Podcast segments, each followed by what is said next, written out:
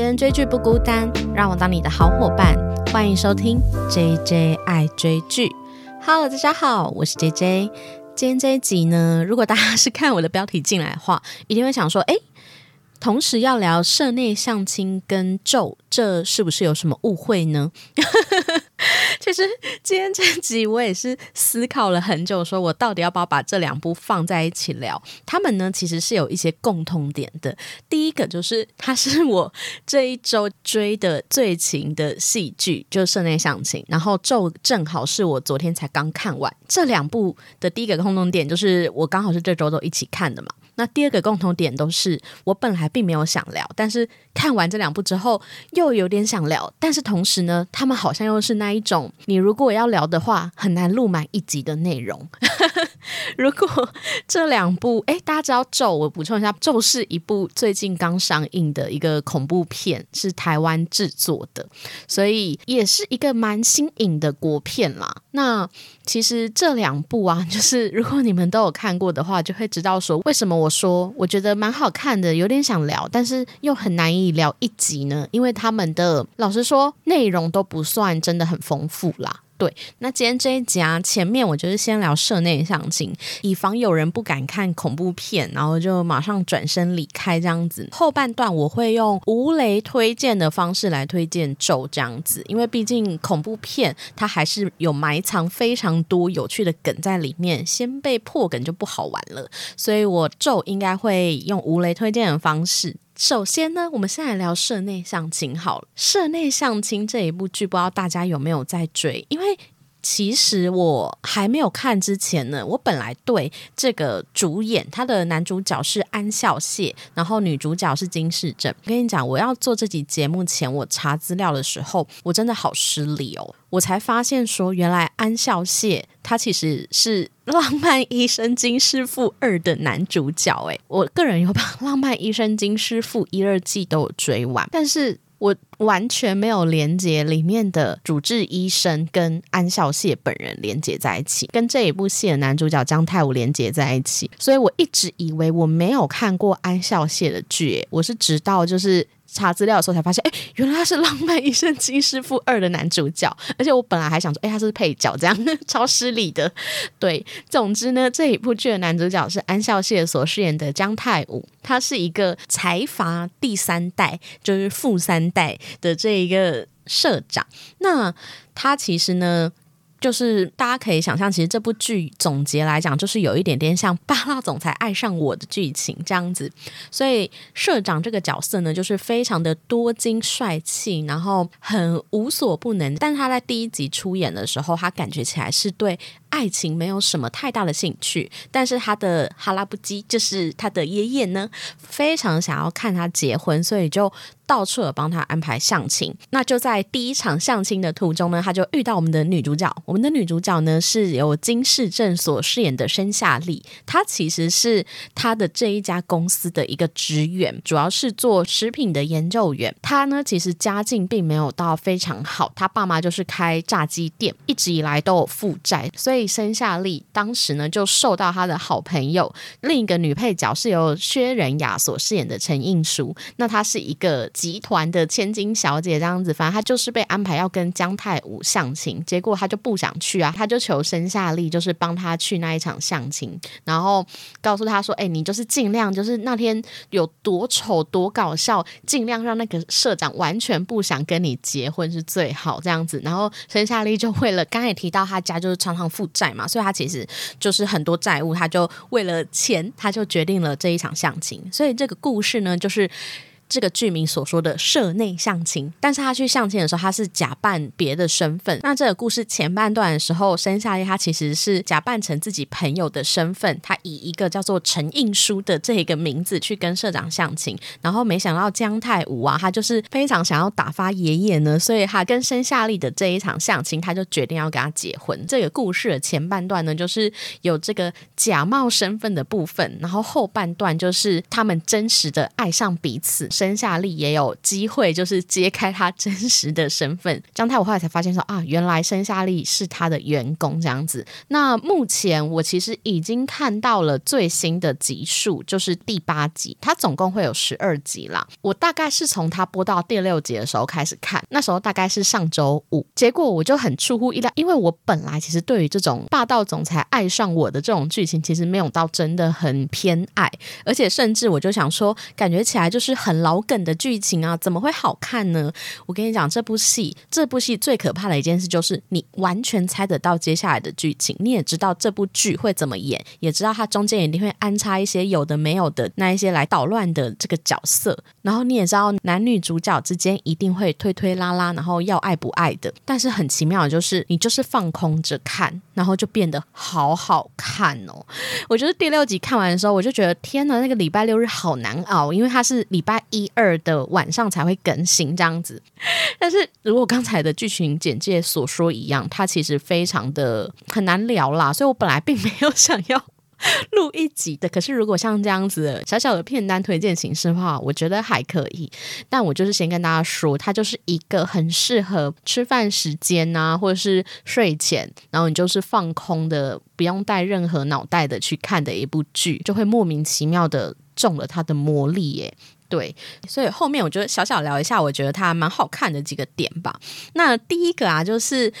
刚才也说，它其实有点像是霸道总裁爱上你嘛，可是我觉得它有现代版，因为。霸道总裁爱上你以前呢，通常都是那一种非常高富帅的，就是社长男主角呢，会遇到一个傻白甜的女主角。可是我觉得这部剧可能是因为找的角色的关系，因为我本身对于金世正，我有看过他的是呃去年还前年的那一个驱魔面馆，我个人其实非常喜欢驱魔面馆。可是看驱魔面馆的时候，我还没开始这个 podcast，所以没办法跟大家分享。但他应该会有第二季。我们就期待，如果第二季出来的话，我们可以来聊一集 podcast。那其实我从君母面馆里面，我就非常喜欢金世镇，为什么呢？因为我觉得金世镇它虽然长得就是很漂亮，但是它又带有一股英气。那个英是英俊的英，就是我不知道是他脸型的关系呢，还是他本人透露出来的那个气质，就是非常的豪爽爽朗的感觉。他在这部剧里，其实我觉得他反而有一点点角色对调。他虽然是女主角，可是他又有一点偏向跟这个安孝燮所饰演的社长搭在一起的时候，就很像一个男主角，你知道吗？他们甚至到了大概第七集的时候，他们就是有这个接吻的画面嘛。那这个接吻画面。之后，他反而说了：“哎，不好意思，我们现在这个接吻不算数，一切都是一个失误，这样子都是一个错。”对，所以其实我觉得这部剧它有一点点小小的跳脱，就是霸道总裁爱上我的这一种。剧情那当然主要我觉得是因为男女主角诠释的那个感觉氛围跟他们之间的化学反应比较不一样，但是经典的桥段就是男主角很有钱呐，或是女主角身边呢就有一些讨人厌的姐妹啊，为了要帮女主角出气，他就会。用很多金钱的公式，这样子让女主角非常的有面子啊，来一个华丽的约会之类的。所以她其实该有的那一种老套的桥段也都是有的。但是我觉得这种东西就是一种经典呢，从可能琼瑶吗，就是好多好多年前就一直以来都有这种霸道总裁爱上我们剧情。但是到了二零二二年，它依旧历久不衰，就是因为我想很多少女姐妹啊，甚至到妈妈们对英雄救美的这一种。情节有一些小小的幻想吧，就谁不想要快乐浪漫的谈一场恋爱呢？对吧？我觉得第一个是他有一点点跳脱霸道总裁 爱上我的一点点啦，稍微跳脱了一点剧情。然后第二个呢，就是刚才提到的，我觉得男女主角之间的化学反应就是非常的讨喜。女主角金世正跟安志燮两个人就有一点点，虽然背景来讲还是男生比较强势，但是他们两个人只要一互动，你就会发现。安志孝饰演的那个姜太武社长超可爱耶，而且他就是会看着女主角，然后露出很呆萌的表情，说：“嗯，我也是这么想什么的。”女主角反而是那个一直推推拉拉、很害怕承担关系的那一个人。对，除此之外，我觉得女主角的这个设定其实还蛮。感人的。就是它虽然是一个很浪漫、很搞笑的喜剧，可是我们也看到，其实女主角的成长背景，就是她爸妈也没有对她不好，他们也是一家和乐。但是她一直以来都非常努力的过生活，除了她的工作很长，她的薪水是要拿去帮家人还债之外呢，她的假日也是常常必须去帮忙爸妈的炸鸡店这样子。所以其实她就是并没有特别的去强调她很辛苦这件事，但是我们隐隐约约都可以感觉得到女主角的生活环境其实并没有这么的舒服啦。对，但是他们一家人还是非常的和乐。先澄清，先澄清。所以其实你在看着这个女主角的成长的时候，你就会觉得说，好希望她可以获得幸福，好希望真的有一个人可以让她不用再为了金钱烦恼，不用再为了就是生生活所苦这样子。而这部戏的这个男主角就这么出现了。对，而且女主角真的超级搞笑。他们第一集假相亲那一段的时候，她为了要让男主角，她为了要让男主，她为了要让姜太武就是非常的讨厌他，他就开始变成一个放荡的女生什么的。我可不止劈腿一个，我还劈腿三四个什么，或是 帮他的胸部取名字这样子，就是说，哎，左边叫什么名字，右边叫什么名字，跟他 say hi，这样就晃动他的胸部，就是非常的不计形象。所以我觉得。男女主角之间呢都是非常非常讨喜的。那除此之外，我觉得除了男女主角，其实更多人关注的就是配角了。刚才配角呢，就是有我提到的金世正本来假扮他身份的那一个千金小姐薛仁雅所饰演的陈映书，另一个男配角他是姜太武的秘书社长。那他其实是跟姜太武是从小一起长大的好友，那他们两个人其实相遇的画面就是非常的浪漫，也是有可以完全可以拍成另一部外传这样子。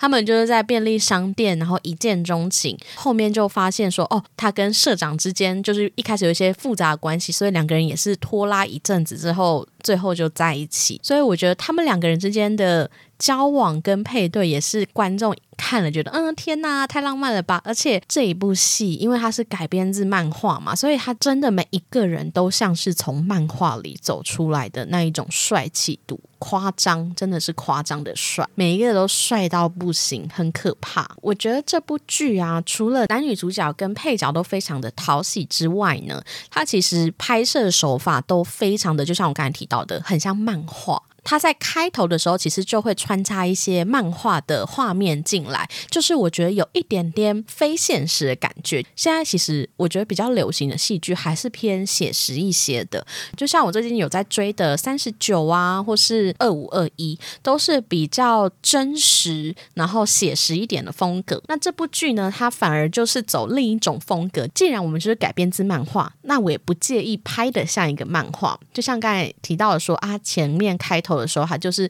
很不介意有一个漫画的男主角这样子走过来，像男女配角相遇的时候呢，他们之间瞬间那个场景就开出了花，这样子就是很像漫画里会出现的情形。那我觉得他的用意也是要让大家有一种该怎么讲，就是我们就是置身在漫画中的恋爱这样子的非现实，然后就是这么。不可思议的浪漫，就是这么不可思议完美的恋情。我觉得他一点都不介意让观众觉得哦，这就是一个老梗，这就是一个很不合理的剧情。我一点都不介意，所以我觉得这部剧呢，其实。算是近期内我追的这几部稍微稍微有一点不一样，而且就是可以很无脑看的这样子。那我就稍微的回想一下，说，哎，有没有相关的戏剧啊？其实我真的老实说，我个人真的很少看这类型的，就是霸道总裁爱上你的爱情剧。甚至有一阵子，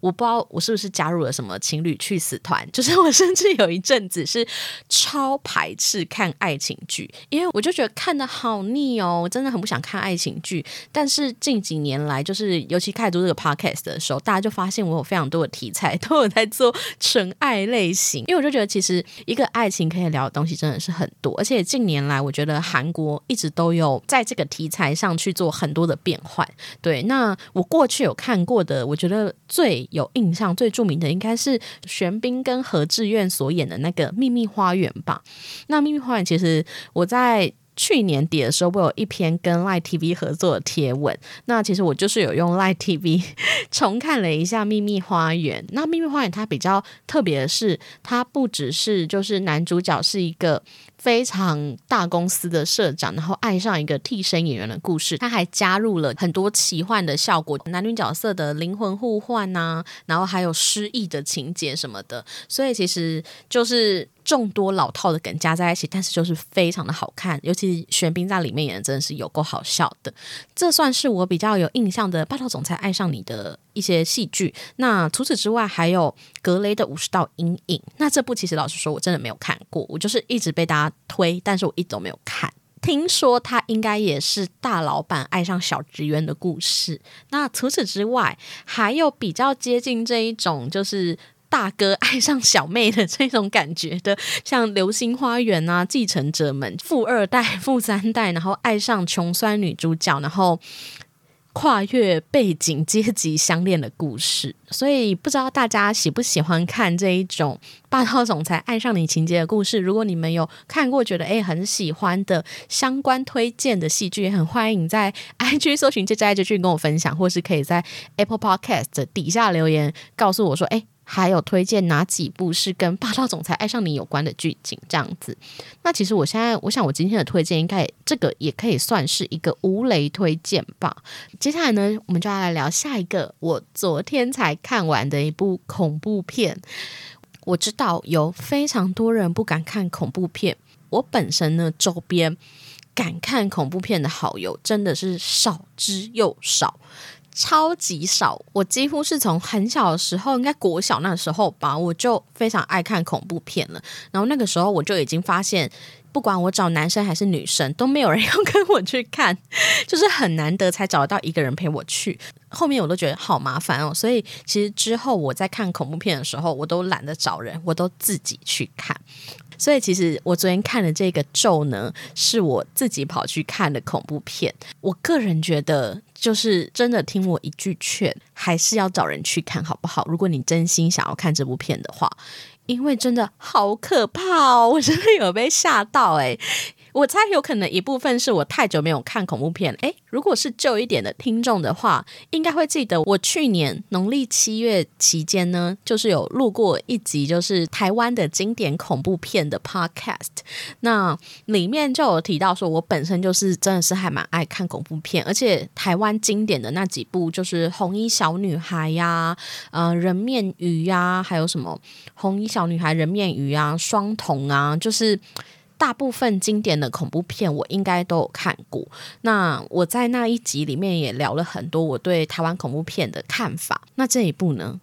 真的我觉得它真的很值得推荐的原因是，它其实感觉得出来，它的成本应该是没有很高，就是男女主角都不是真的很有名的演员，但是。让我特别提这件事情，我觉得他们就是那一种在有限的资源内尽力的去把这一个电影的。恐怖值做到极大化的一个团队，因为他怎么做呢？第一个我就要提到他的拍摄手法真的是非常的特别。那第一个就是他融入了我们现在非常非常流行的就是灵异直播主的拍摄手法。哎，我先来剧情简介好了。这部电影呢的女主角呢是由蔡元燕所饰演李若男。那她其实一开始的时候，她就是对着一个镜头说话，就有一点像是 vlog 的感觉，就叫大。家记下一段咒语，然后一个符号，然后告诉你说：“哎，这个咒语呢是可以帮助他女儿的。”然后就开始演这个故事了嘛。其实这整部剧都有一点点像是纪录片的形式，然后由女主角的这个李若男的视角去做陈述跟拍摄。我觉得他最厉害的事情是他运用了很大量、很大量的互动桥段。那个互动就真的很像你在看那个 vlog 一样，就是他好像在跟观众对话。这个故事就是一开始李若男呢，他六年前曾经生下一个女儿，可是他好像因为精神疾病的问题吧，所以他没有抚养这个女儿，然后把她送到了育幼院。那六年后呢，他的精神状况好像好了很多之后，他就把她接回家里来。那接回家里之后呢，就开始发生了很多很多，大家就可想而知一些灵异电影会有的。一些恐怖片段，例如晚上的时候就突然就是厕所的那个水啊，就突然冲起来了，然后或是女儿会看着天花板上说：“哦，有有东西什么的。”就是这种非常经典的灵异桥段。那后面就开始。解谜后面呢，就开始揭秘说，为什么他会这么害怕这一些东西呢？就是因为六年前他刚怀上他的女儿的时候呢，他跟他的男友还有他男友的弟弟是灵异直播的 YouTuber。对她男友的名字姓陈，叫做阿东。那个表弟名叫做阿远。他们呢就跑到了阿东跟阿远他的舅舅呢信奉某一个宗教的一个地方，然后传说他舅舅住的那个地方有一个绝对不能进去的地道。那可想而知，这部电影演到后面，一定你也知道，恐怖片必须要有就是一些很白目的人越不能去的地方，他就越要硬闯的这一种情节发生，所以才开始招来了很多。不好的事情，这个故事就是一直是六年前舅舅家，然后传入地道的那个夜晚，再跳回来六年后，李若男重新跟他的女儿重逢之后，发生了很多就是灵异事件。对，其实故事的最后就是，就像他前面一开始提到，就他为了要救女儿，他又重新的去面对当年那个他最深的恐惧，这样子。对。这故事我就先简介到这边，以防大家觉得我爆雷，对不对？我们今天就是要无雷推荐，因为我跟我朋友讲完，说我看完咒之后，每个人都问我说：“哎，好看吗？可怕吗？”我跟你说，真的超可怕。真的很可怕，而且我一个人去看，因为我通常看电影我都喜欢坐前面一点的位置，所以我那一排是当天现场的，就最前面一排，前面的座位都没有人，然后旁边只有坐零零散散，好像跟我一样也是一个人来看的人吧。对，所以我们就是大概两三个人坐那一排，大家都知道这个电影院感觉起来有多空。然后我不知道大家看电影的时候会不会非常非常讨厌。某一些就是，例如他边看电影的时候会开手机，或是边看电影的时候吃东西非常大声，或是吃东西的时候有那种塑胶袋的声音。我跟你说，昨天去看电影的时候，隔壁的那个女生真的不夸张，她吃东西吃了快一个半小时。为什么会知道呢？因为她边吃东西的时候，而且她吃那种就是塑胶袋的那种面包，透明塑胶袋的那个声音，而且她不只吃一个，她吃好几个。我就在想说，到底是要吃多久？因为它一直有那个塑胶袋，大家知道那个透明塑胶袋就是会比一般那个白色那种尼龙还要更大声，因为它比较硬嘛，所以就会有很大声的叽叽组的声音，然后中间还穿插一些就是他拿手机出来看的画面这样子。但是我聊这个呢，不是要抱怨这个旁边座位的这一个客人，而是呢，我要感谢他，因为。这部电影真的好可怕，可怕到我觉得还好，它这么吵，让我一直出戏耶，可以不用这么专注的看这部电影。那为什么它可怕呢？就是大家可想而知，就是我前面都提到说我是一个爱看恐怖片的人，但是我已经有一阵子没看了。我觉得恐怖片如果一阵子没看的时候，你真的会有时候会有点害怕，但你如果常看的话，你会胆子越来越大。除了我一阵子没看之外，我觉得就是刚才提到的，它运用了很。大量的互动元素，而且我看完时候，我真的觉得这部电影真的很烦。就是这部电影就像是它前面已经设了一个陷阱，在看这个电影一开始的时候，你就是一直告诉自己说：“我千万不能踏入这个陷阱里。”我不好意思爆雷说是什么陷阱，但他就是会一直反复的邀请你去喊同一句话，然后去看同一个符号，可是你就会觉得。这一定有问题，我绝对不要看，绝对不要听，不要记下来。这样子，他在电影的最后的时候，就是有点暴力的让你观看，所以你就不得不还是记下来这件事情。对，然后除此之外啊，我刚才提到，他其实就是一个灵异直播主的概念嘛。那我觉得他有一点点让我小小出戏的地方是，他们。真的很敬业，就是身为一个灵异 YouTuber 的话，真的是非常敬业。就是他不管到多可怕、多紧急的那一种恐怖场景里，他都不会忘记要拍摄，他的相机都会记得对准那个最可怕的地方。对，所以其实我觉得这部分会让我有一点出戏，会想说，哎，也太敬业了吧！这个时候还记得要拍摄，这样。对，反正他整部剧其实都是用艺人的那种手持视角，要么就是自拍，有一点像 vlog 的形式，要么就是我拿着相机在记录前面的感觉，所以你会有一种很身临其境的感觉。不知道大家知不知道沉浸式观影体验，就是那种小红书上就会有很多什么一百二十秒沉浸式回家什么的，就是让你好像跟着这一个人一起经历了这个恐怖仪式，一起去做了这一个灵异探险的这种感觉。那它具体是怎么做呢？我真的会很推荐大家可以去电影院看，因为这真的是很多的巧思。这应该也是它成本不高，但是却可以拍出这么可怕电影的原因。这样子，这部电影演到最后呢，通常都会有一些就是导演的话嘛。那这个应该不算暴雷吧？就是导演最后他就是有留一句话说：“以此片纪念我的宝贝。”那那个时候我就想说。他该不会就是有家人离世吗，或是什么之类的？后来我就去看了导演的访谈，他其实就是有说，最后这句话指的不是他的女儿，而是他的爱犬，就是他有一个养了非常久的爱犬，当时生病的时候，他养了非常非常多各式各样的方法，企图的想要去延续他的狗狗的生命，所以他把这样子的一个概念跟想法呢带到了这部电影来，所以这部电影其实也是我觉得他算。是一部恐怖片，但它其实更像是一个亲情片啦。就你看到最后，你还是会觉得蛮感动的。女主角跟她女儿之间的这个亲情的羁绊，其实是很深的。那为什么说最后那一句会让我感到毛骨悚然？这件事情也要建议大家可以去电影院看，才会知道这样子。但是我真的不知道，现在还留下来继续听咒的听众有谁？那如果你如果听到现在，我想你应该也是一个敢看恐怖片的人吧。但是我觉得我。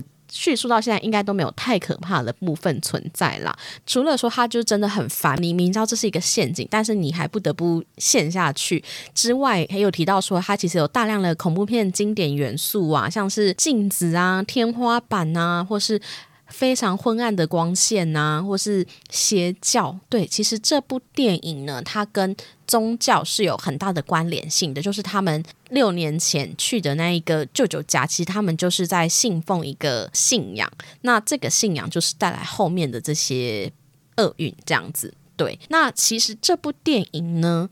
因为我为了吴雷推荐，我觉得我差不多就是讲到这边为止。但是呢，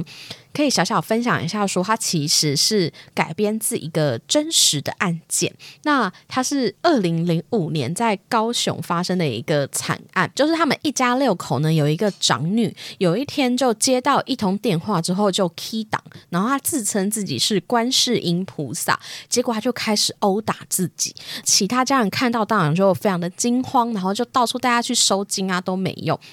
结果没想到他的其他家人也开始一个接着一个，好像也真的被神明附身了。那最后他们一家六口就开始自相残杀，包括拿神主牌跟拐杖互殴啊，或是拿点燃的香然后去烧对方，或是互相去撒盐跟米，甚至到最后他们还有为。屎跟尿，然后来驱魔这样子。那这样子的举动就是持续了一个月之后，他们一家六口都不吃东西，然后只喝符水。那其他的亲戚也不敢去拯救他们。最后是他的长女，因为可能营养不良，毕竟都没有吃东西嘛。后来他就过世了。直到他们把这个长女送医院的时候呢？他们才知道说哦，搞出人命来了。其他人也被诊断出有精神疾病。对，那其实这部电影在里面就是女主角李若男啊，她一直以来都有被诊断出她有精神疾病。那我觉得她有一段，这应该不算暴雷，就是有一段我可以小小贴。她跟她女儿说，人的意念呢是非常的重要的。当你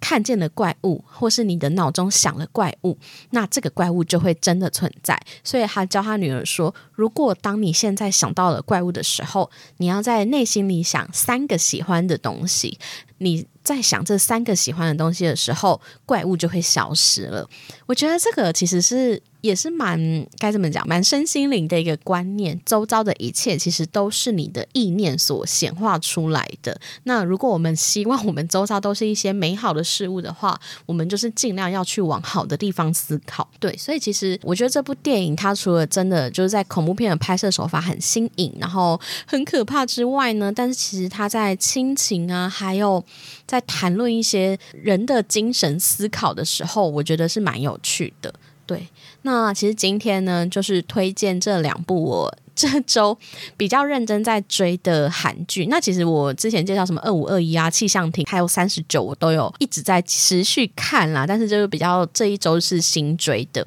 就是社内相亲，然后还有我昨天才刚看完的咒。那这两部戏剧跟电影放在一起讲，我想我应该是第一人吧，应该没有人会把这两部 电影跟戏剧放在一起讲吧？对，那就推荐给大家。如果你还还没有看过这一部电影《咒》的话，那非常推荐大家可以去电影院看。那《圣恋相亲》就推荐给想要在吃饭时间、睡觉时间放空无聊看的时候可以来追的一部剧。非常感谢大家今天的收听。如果你喜欢这期节目的话，可以去 Apple Podcast 或 Mr. Box 底下留言给我五星好评，或是可以在 IG 搜寻 JJ 爱追剧，跟我分享你听完这集的心得。那非常感谢大家今天的收听，大家再见，拜拜。